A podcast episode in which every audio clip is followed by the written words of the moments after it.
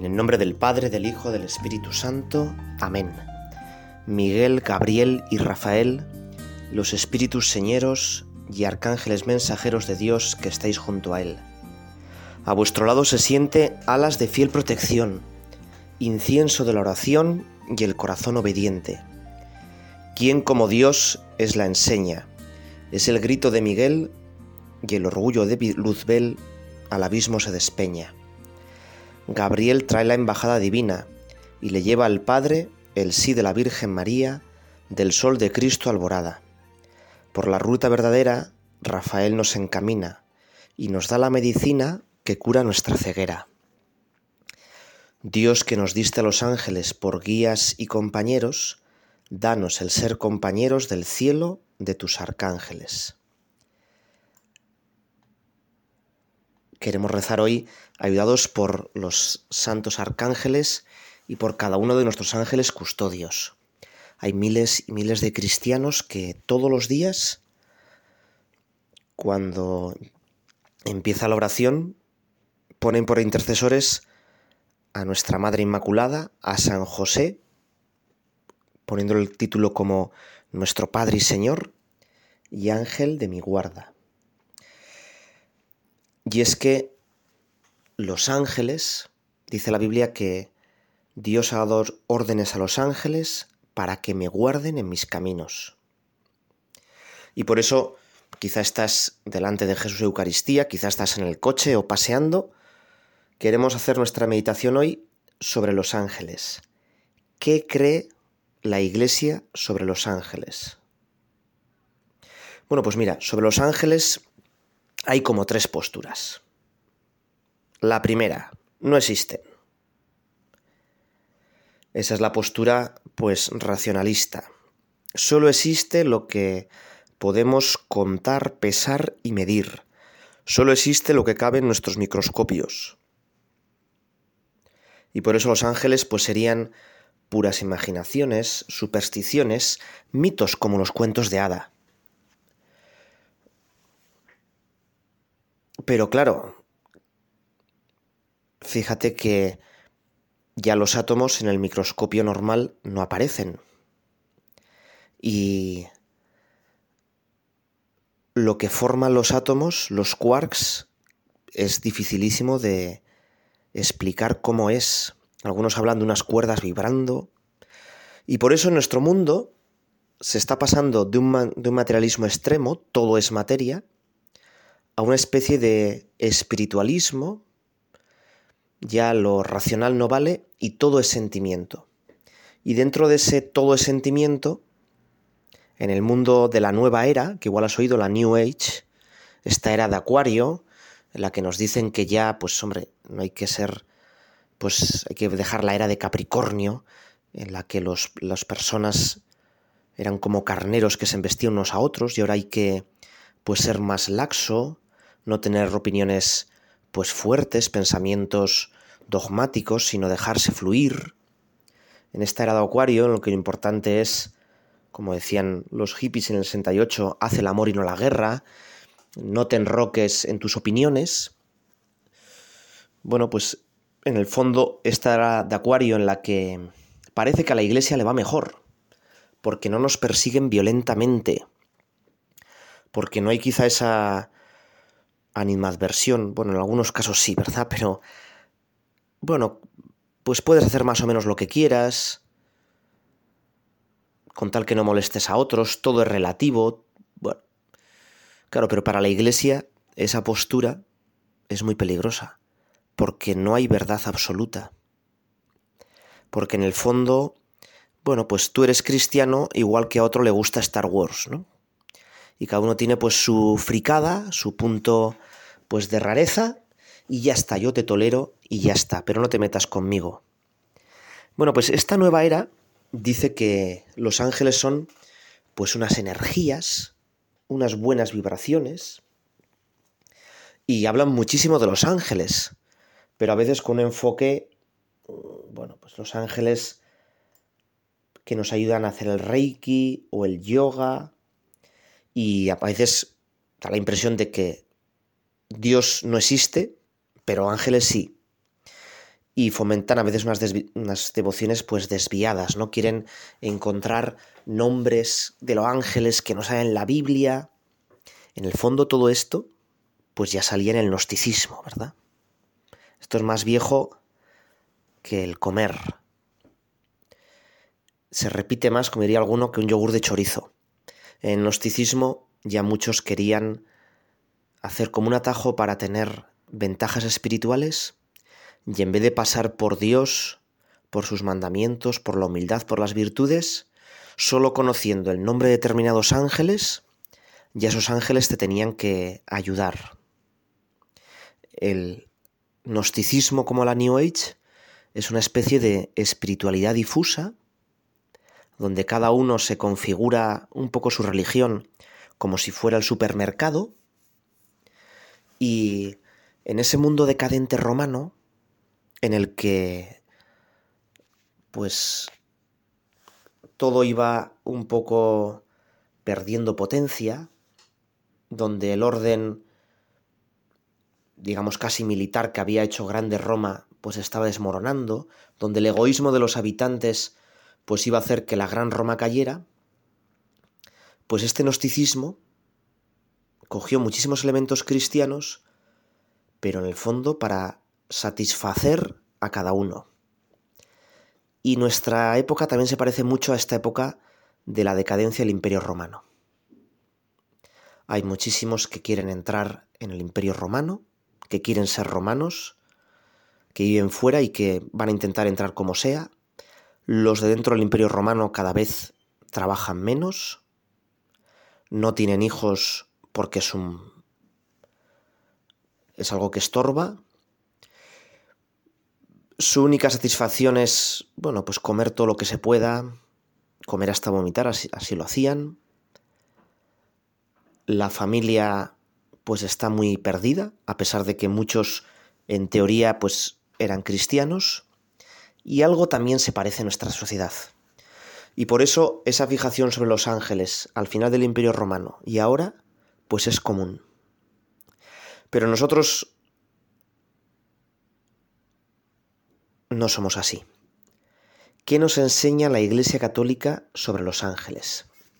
Bueno, pues vamos a comentar el siguiendo el compendio del Catecismo de la Iglesia Católica, que en estas meditaciones lo estamos repasando, dice, ¿quiénes son los ángeles? Los ángeles son criaturas puramente espirituales, incorpóreas, invisibles, inmortales son seres personales, dotados de inteligencia y voluntad. Los ángeles, contemplando cara a cara incesantemente a Dios, lo glorifican, lo sirven y son sus mensajeros en el cumplimiento de la misión de Dios para los hombres. Fíjate que lo primero que te explica es quiénes son, cuál es su naturaleza y luego su función. ¿Los ángeles son como nosotros? Pues no. Ellos no tienen esa doble condición corporal y espiritual. No son anfibios como nosotros. Nosotros somos los verdaderos anfibios y no las ranas, porque nosotros somos a la vez corporales y espirituales, sin separarlo. Somos cuerpo espiritual, espíritu encarnado y no un cuerpo que encierra un alma o un alma que utiliza pues un software que utiliza un hardware. No. ¿Los ángeles, por tanto, son personas? Pues sí, son personas. Es decir, son inteligentes y libres, son autoconscientes. Y por tanto, porque son libres, pueden hacer el bien o el mal.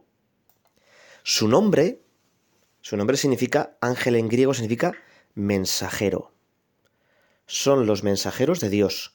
Por eso San Agustín dice, el nombre del ángel indica su oficio, no su naturaleza.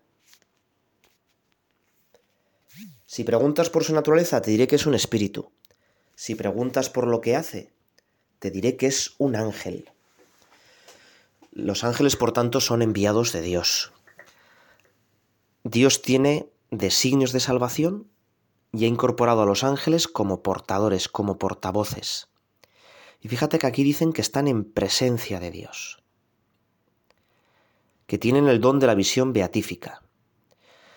Pues vamos a pedirles a los ángeles, a cada ángel custodio nuestro, que nos ayude, que nos ayude también a nosotros algún día a llegar a esa presencia de Dios, a que nosotros no caigamos, bueno, pues en tantas trampas que hay en la vida, tantos atajos, en la propia trampa en la que cayó aquel Luzbel, aquel ángel más bello que había, y que lleguemos algún día a gozar infinitamente con ellos en el cielo.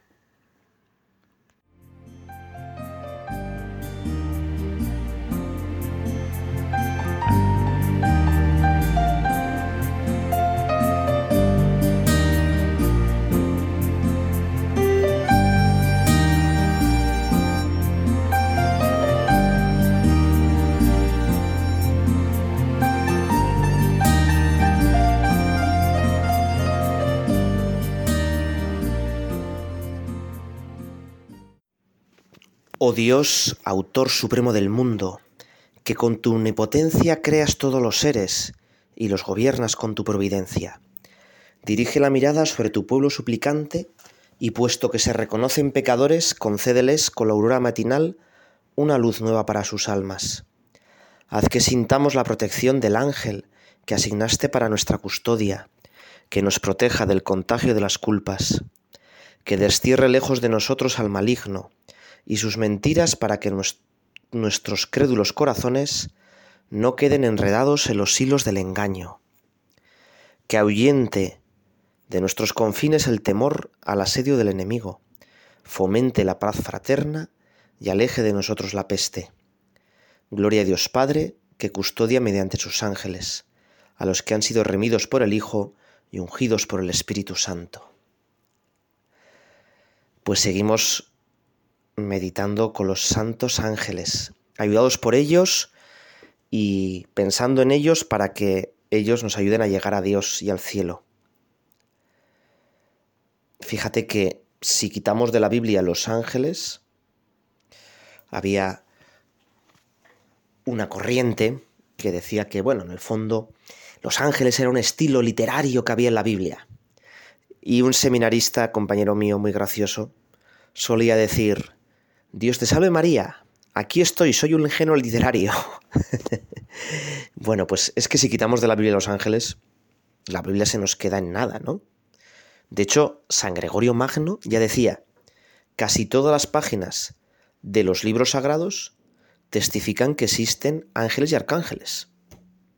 Desde el primer libro de la Biblia, el Génesis, los ángeles que cierran las puertas del paraíso, tres ángeles, que es como una metáfora, un pequeño signo de la Trinidad, anuncian a Abraham que va a tener un hijo, que luego Sodoma y Gomorra serán destruidos. Los ángeles protegen a Lot. Dios manda un ángel para que no sacrifique a su hijo Isaac.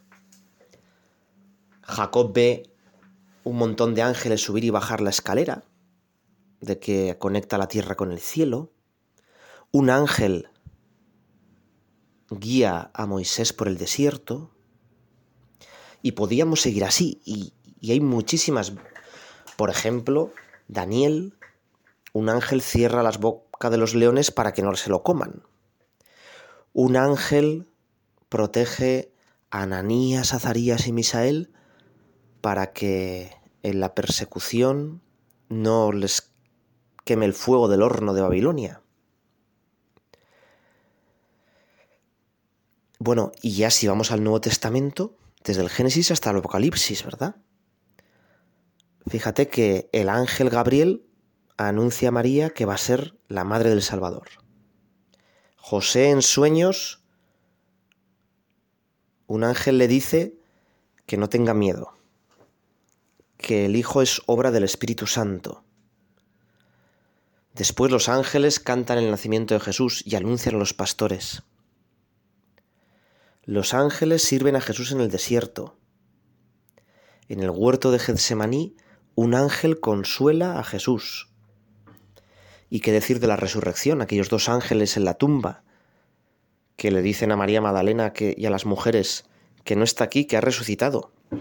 O los ángeles en la ascensión, que les dicen los apóstoles, oye, que, que no estén ahí plantados mirando al cielo, que empiezan a hacer cosas, que hay que salvar el mundo. O en los Hechos de los Apóstoles, un ángel libera a Pedro de la cárcel. Bueno, ya veis que en todas las páginas de la Biblia aparecen los ángeles. Todos los santos han tenido una relación muy especial con los ángeles. Y algunas veces hasta cosas curiosas, pidiéndoles detalles muy concretos. Por ejemplo, Santa Gema Galgani se comunicaba con su director espiritual por cartas, y esto ya parece increíble, esto parecía ciencia ficción, ¿verdad? Pero esas cartas se las lleva el ángel de la guarda. San José María Escriba animó a todos a tener muchísima devoción al ángel custodio. Y de hecho, siempre que veía una persona, primero le saludaba al ángel custodio. A veces cuando pasaba por la puerta, hacía como un al abrir la puerta para que primero pasara su ángel custodio. Y cuando quería hacer apostolado, pues le pedía al ángel custodio de la otra persona que le ayudara, que le fuera propicio.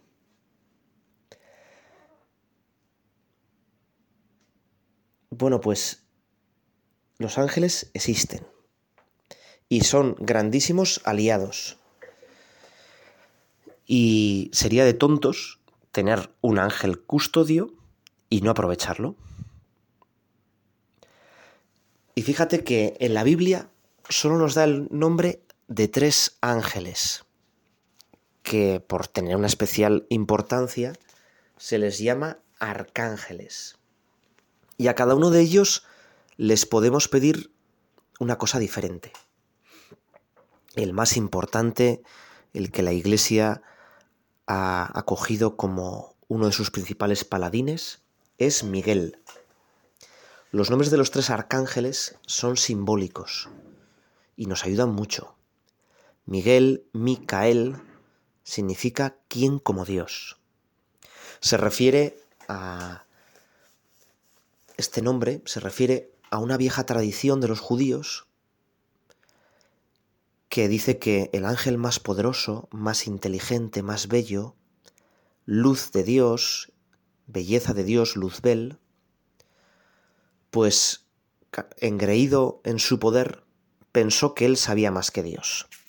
En el fondo pensó que Dios estaba un poco pues ya pues viejo, que igual tenía un poco de Alzheimer, estaba desarrollando ya una demencia senil, y él que era tan poderoso, pues entrevió el futuro. Y dijo, pero este Dios ¿Por qué crea unos seres espirituales, pero mezclándolos con carne, con algo tan despreciable como la materia? Parecen que son un burdo remedo de lo que somos nosotros los ángeles, seres espirituales y libres, con una inteligencia destellante. ¿Por qué crea unos hombres tan miserables? Van a estar sometidos a toda clase de tentaciones y peligros su parte espiritual pues se corromperá, agobiada por el peso de lo material.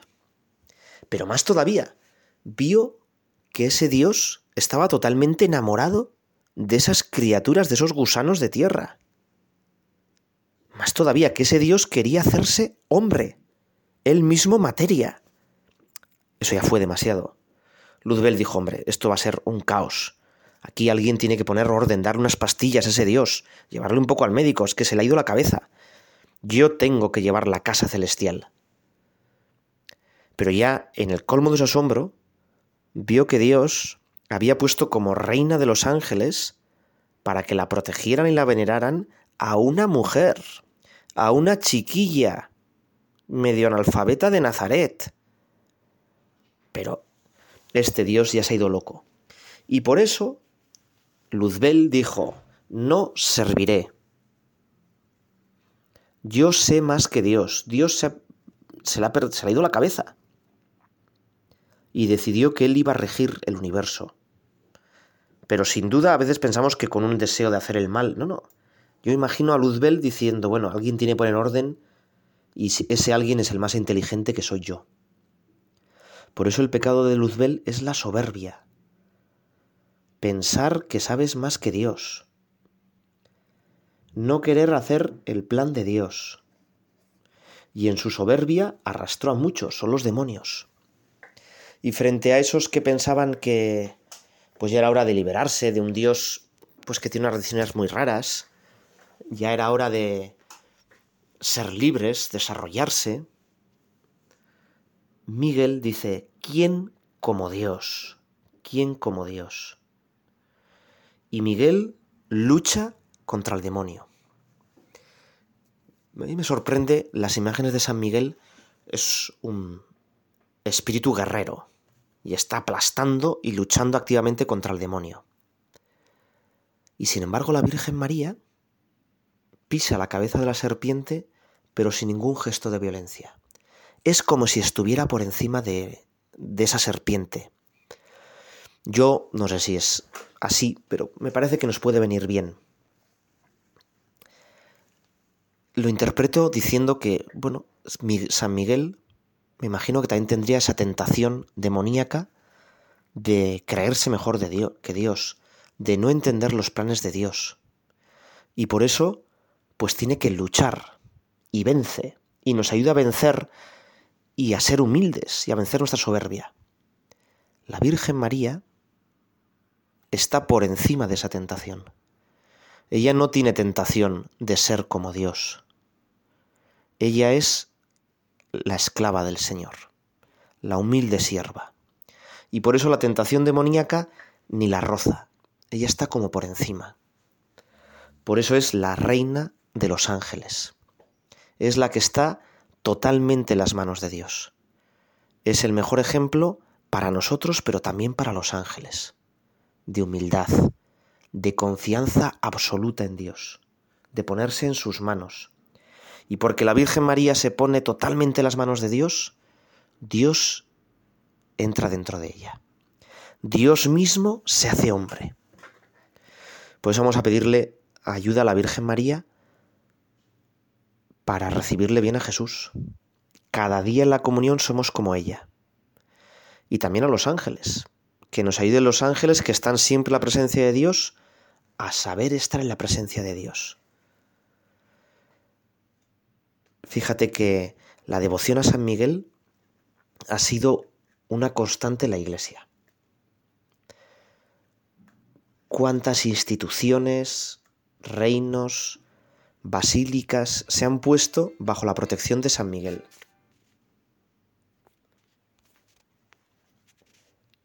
Por ejemplo, en el año 590 hay una peste en Roma y el Papa San Gregorio pidió rezar a los ángeles. Hubo una aparición de San Miguel en el monte Gargano, en Italia, y con su intercesión se pudo superar esa epidemia. También nosotros en tiempos difíciles como ahora, pues rezar a San Miguel.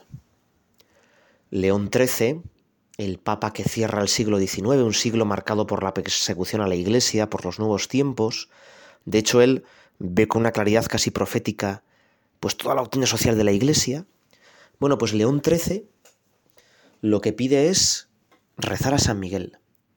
San Miguel, defiéndonos en la lucha, sé nuestro amparo contra la perversidad y asechanzas del demonio.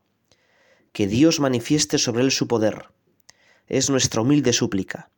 Y tú, príncipe de la milicia celestial, con el poder que Dios te ha conferido, arroja al infierno a Satanás y a los demás espíritus malignos que vagan por el mundo para la perdición de las almas.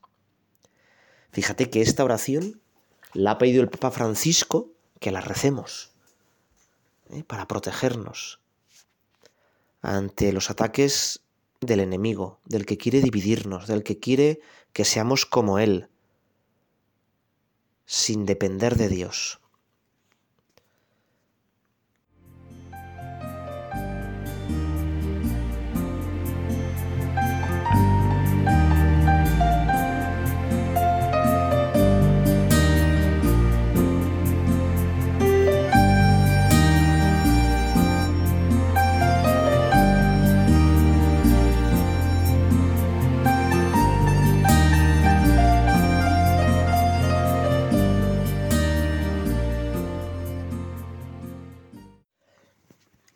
En la hora en que Cristo resucita, clama Miguel el poderoso príncipe.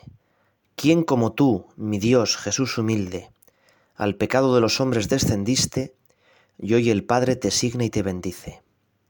En la hora en que Cristo resucita, dice Gabriel, el que anunció a María, Exulta Iglesia, Virgen afligida, el santo vencedor es tu Mesías, nadie podrá dar muerte tu alegría. En la hora en que Cristo resucita, proclama Rafael el peregrino, glorificad conmigo aquel que dijo, yo soy la luz del mundo y el camino, bendecidle que el viaje está cumplido.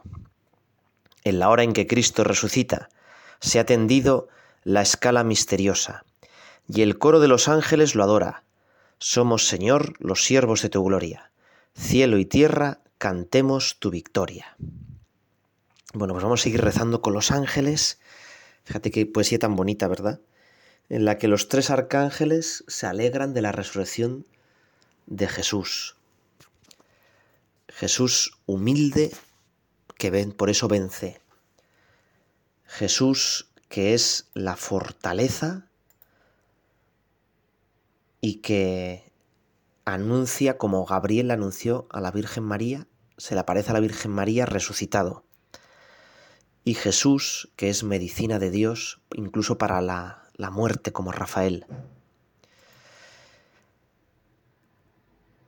Con el ángel Gabriel, que es fortaleza de Dios, que es el mensajero, vamos a pedirle al Señor que nosotros, como Él, también seamos mensajeros, seamos apóstoles en este mundo que se aparta tanto de Dios, que vive tan triste porque no se da cuenta que tiene hambre de Dios? Vamos a nosotros a ser como Gabriel, mensajeros de la buena noticia.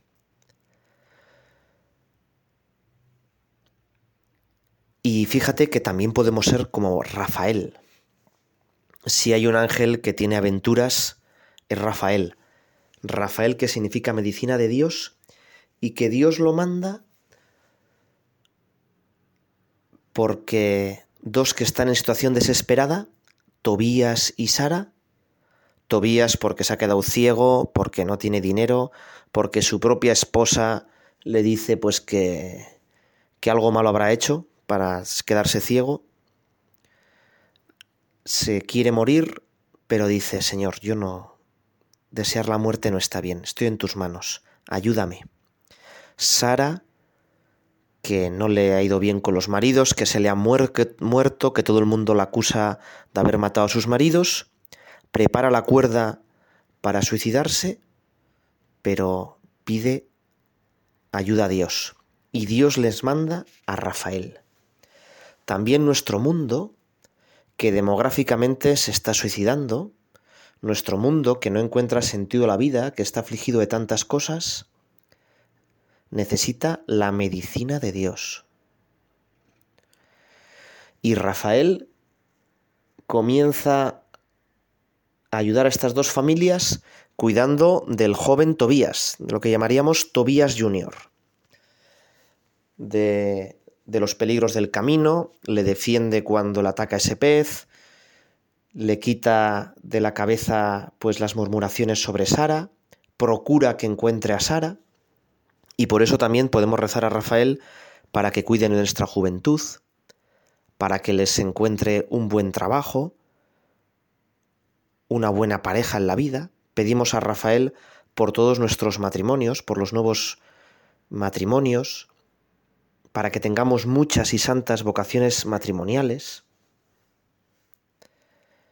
y que Rafael nos ayude a darnos cuenta de que Dios, solo Dios, es nuestra medicina, ¿no?